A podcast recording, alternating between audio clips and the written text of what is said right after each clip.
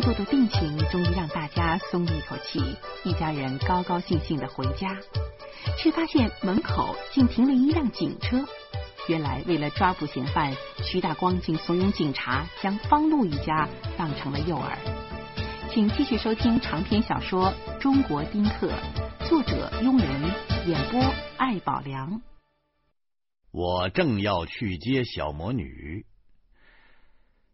去学校要经过一个十字路口，我刚走到路口，就见一辆夏利车以疯狂的速度扑向一辆警车。我暗叫不好，要出事与此同时，我认出来了，那个警车那就是刚才停在我们家楼下的那辆，因为我记得它是个外地牌照。我不自觉的躲到了一根电线杆子后面，一手握着刀把，另一只手我。竟然抱着电线杆子哆嗦起来了。这个时候，夏利车的疯狂已经到了不可复加的地步，他嚎叫着扑到了警车前，横着就停下了。那警车原地跳起来了，有个脑袋探出车窗，骂着：“疯了！”这个时候，夏利车的门开了。抓捕徐大光的老警察从夏利车里钻出来了，他微笑着张开手，叫着：“哎，警官，有个事儿。”我大是奇怪，这老警察本人就是警察呀，怎么还找警察帮忙啊？警车里的人说：“哎哎，我们不是扫大街的啊。”你打幺幺零！老警察这个时候一边说，一边走到车窗前，突然一拳打了出去，正好打在那家伙的脸上。我明显看到一股血柱当空飞起来，那家伙抱着脸哇哇乱叫。老警察揪住了他头发，往下一拽。那家伙生生的被他从车窗里给揪出来了。这时候，夏利车里的青年警察也跳出来，举起了手枪，说。不许动！我不是警察。老警察一脚踩住那家伙，向夏利车里喊：“是他吗？”徐大光露了半个脑袋，哈哈笑了：“哎哎呦，老板，哎呦，可可可算找着你了！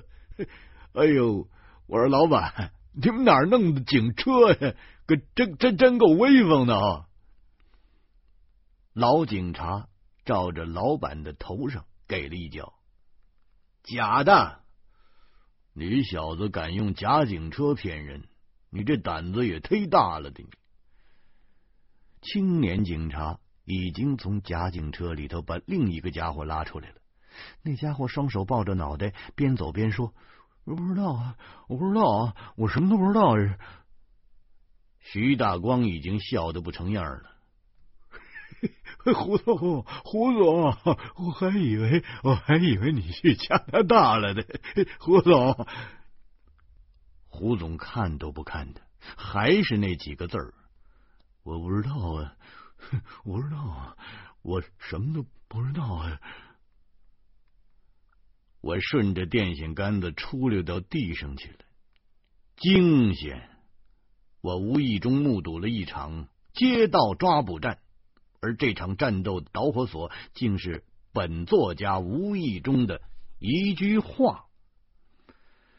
此时我的手依然握着刀把，可是我的腿却哆嗦的站不起来了。狗急跳墙，但狗终归是狗，无论如何也不是人的对手。警察这个行业。的确不是一般人能干的，机敏、反应快、处乱不惊。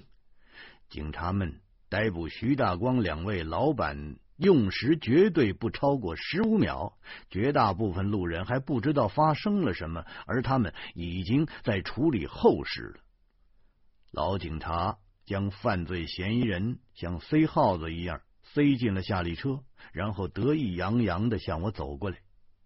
我惊恐过度，正顺着电线杆子往上爬呢，我攀爬了半天，身子才才站起来，真丢人呢！我曾经以为自己顶天立地，现在看起来也是一胆小鬼。老警察站在我的面前，微笑着说：“这事还得真谢谢你。其实我们昨天晚上就下命令，不许打草惊蛇。但你说你们家楼下有辆警车。”这事儿很不正常，一下楼我就看出来了，那车牌子那是假的，车里的人肯定也是假的。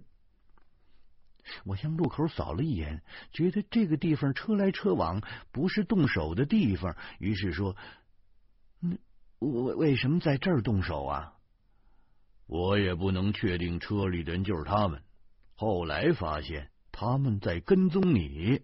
为了你的安全，我们必须尽快动手了。我这个小人心里这会儿又发作了，我哼哼着说：“万一不是他们，你们又抓错人了。”老警察哈哈笑着：“嘿嘿嘿 嘿，错了，没事儿，他们敢开假警车啊。”光这条罪过够了。这个时候，徐大光又把脑袋从夏利车里探出来了，冲着我大声喊：“呃，告告告告宝宝啊！他爸爸我有立功表现，没准过几天就能出来。”老警察回脸：“老实一会儿啊，就说你能咋呼。”徐大光。如一只发现北极熊的海豹，弹簧似的缩回去了。老警察说：“行了，接孩子去吧。”我有点拿不准了。这警报解解除了。老警察点了点头。这个时候，两辆真警车呼啸而来。老警察指挥大家处理现场。他们先把假警车开走，然后以微笑和挖苦将看热闹的围观群众支应走。再之后，夏利车消失在茫茫的车群里，公路上又恢复了平静。我傻站了一会儿，双腿积攒了一点力气，夜长梦多，赶紧去接小魔女不。前面咱们说过，从我们家去学校要经过一个劳动服务中心，那地方每天都是人山人海的，比农贸市场还热闹呢。我急着去学校，想从人群边缘匆匆的溜过去。这时候，一个年轻人忽然拉住我的胳膊，小声的说：“是参加招聘会的吧？今天的会不错，有八百来个单位来招聘。”国营、私营、外企全有，岗位挺齐的。我使劲的摇头，不不不是不是，可是这家伙却死揪着我不放。门票十块，啊，我要是带你进去，五块，绝对不多收你一分钱，怎么样？我拼命的摇头，号称只是路过。这年轻人满面怜悯的说：“哎，下岗的都是您这岁数的。”下岗不丢人，何苦花那十块钱呢？是不是？咱能省点就省点是不是？我七窍生烟，六魂着火，我狰狞着嘴脸说：“哎，我说，我说，你看我像下岗的吗？”年轻人回头看着蜂群般涌动的人群，脸上飘过了一丝掺杂着轻蔑的急切。哟哟，来这儿的那不都是下岗的？哟，行行行行，您愿意装您就装，嘿，这我不跟您耽误功夫了。嘿，哎，说完，他一扭身就钻人群里去了。我晃悠着眼睛思索了半天，我方路明明是个作家呀，难道我跟这下岗职工一模样？估计。刚才警察抓人的时候，把我这原型给吓出来了。参加招聘会的人太多了，我左扭右扭，好不容易才挤出去了。十分钟后，我跑进了学校，窜上了三楼，来到了小魔女的教室门口。李爱佳正往教室外面看呢，我刚一停步，李爱佳三步两步就跑出来了。我问：“ 小小魔小魔女在吗？”李爱佳说：“小魔女正写作业呢。”我偷眼儿往教室里扫了几下，果然见七八个学生匍匐在桌子上，有的在吃东西，有的在睡觉。小魔女警觉的盯着教室门口，我一露头，小魔女的瞳孔便扩大了好几倍。李爱佳把我拉进了楼道，神秘的说。哎警察是不是已经把学校给包围了？我笑着说：“哼那坏蛋呢，在路上给抓住了，我亲眼看见的。”李爱佳摇头晃脑，万分感慨：“啊，唉，你们这些当作家的，哎，真是。”真是，这这真是什么呀？你们的生活真是丰富多彩，太有意思了，简直太有意思了。李爱佳朝教室里看了一眼，没劲，真没劲。我想辞职，我想像你一样写小说。喂，我说，我说，您您可千万别瞎折腾，我就是一无业游民，哪哪公司要一月给我三万五万的，那我才不写小说呢，这这就是受罪。这个，李爱家上下打量我几眼，颇为惊奇的说：“你怎么把写小说和挣钱联系在一起呀？写小说。”是创作，创作和挣钱能是一码事吗？哎呦，我我真想给他磕一响头啊！我不挣钱行吗？托尔斯泰可以不挣钱，但人家那是伯爵，人家有庄园、有田地、有农奴。歌德可以一辈子吟诗作赋，那人家是公爵。与普鲁士国王论哥们儿，我有那么大派头吗？自己掏钱出版小说的，那就是阔小姐开窑子见了男人走不动的主儿。我写小说，那目的就是为了挣钱，那其他都是副产品。不挣钱，我喝西北风去。但文学从业者。不能打击文学爱好者的积极性，他们就是我的衣食父母啊！我只能顺口说，这个这个，挣钱和创作是对立统一的啊，不能把二者人为的割裂开，那否则就是形而上学。创作不光是为了挣钱，但创作必须要挣钱。创作是有价值的，否则就是违背了创作规律和市场规律，对创作本身也是不尊重的。真正的创作者应该把挣钱和创作有机的结合起来，做到挣钱、创作两不误。李爱家晕了，他他那俩眼睛都对一块儿了，他拍着手说。好，好，看来你已经到了创作者的最高境界了。你一定要帮我。我下意识的又往教室里看了一眼，我小心的说：“我最近没工夫。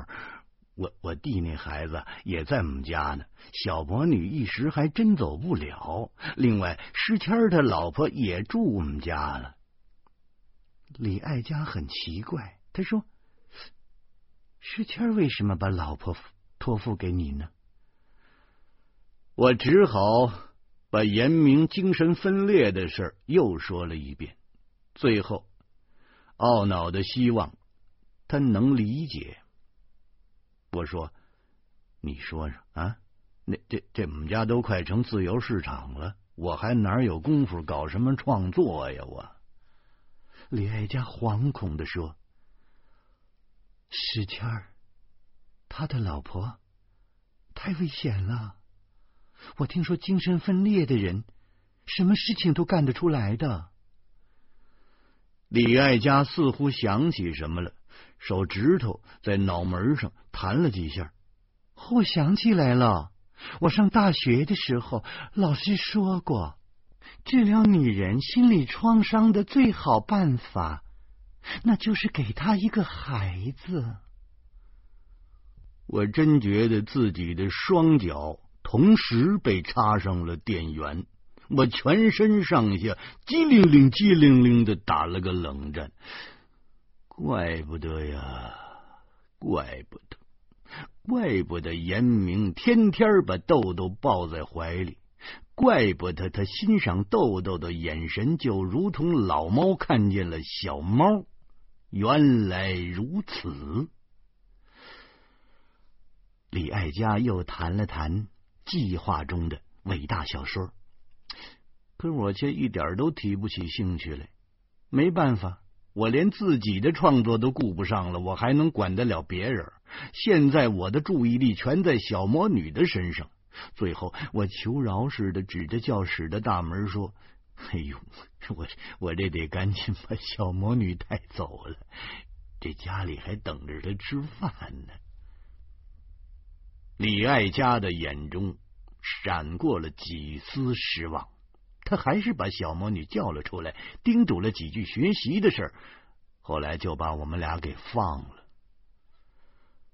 我在楼道里拉着小魔女，边走边问：“哎，我说补什么课呀？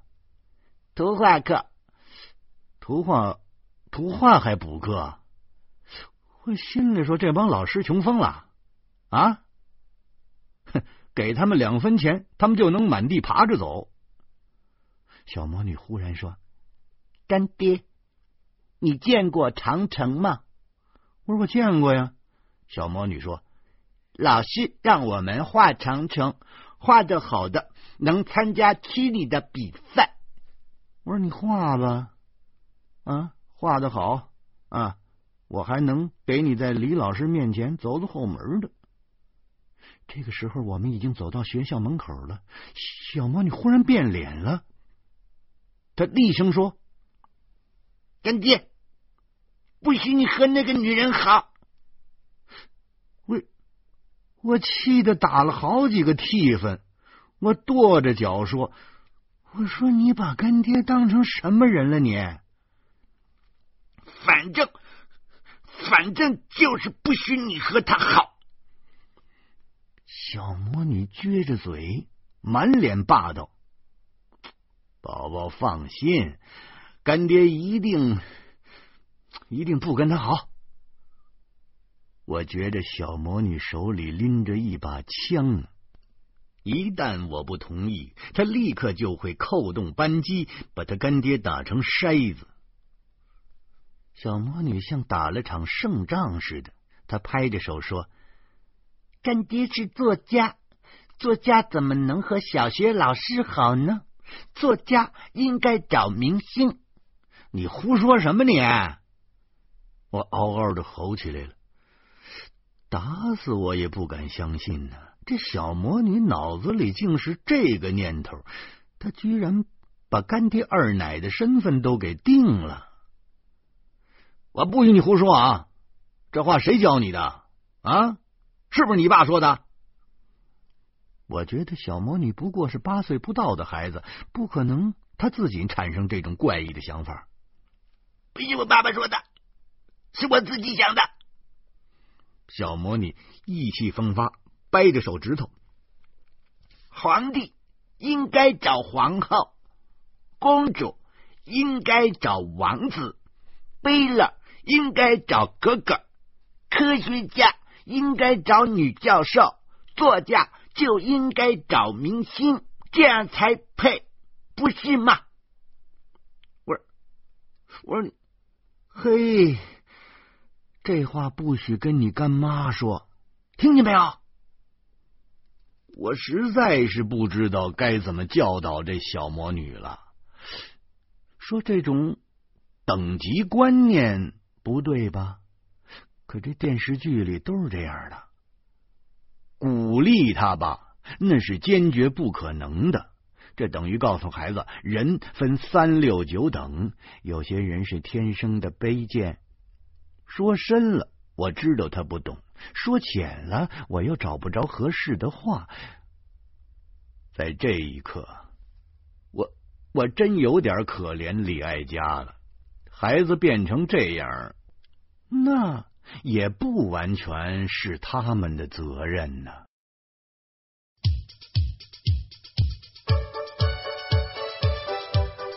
老妈对方路夫妻想做丁克的决定颇不以为然，抓住一切机会教育方路。为了转移老妈的注意力，在小魔女启发之下，方路决定带领全家游览长城。欢迎您明天同一时间继续收听长篇小说《中国丁克》。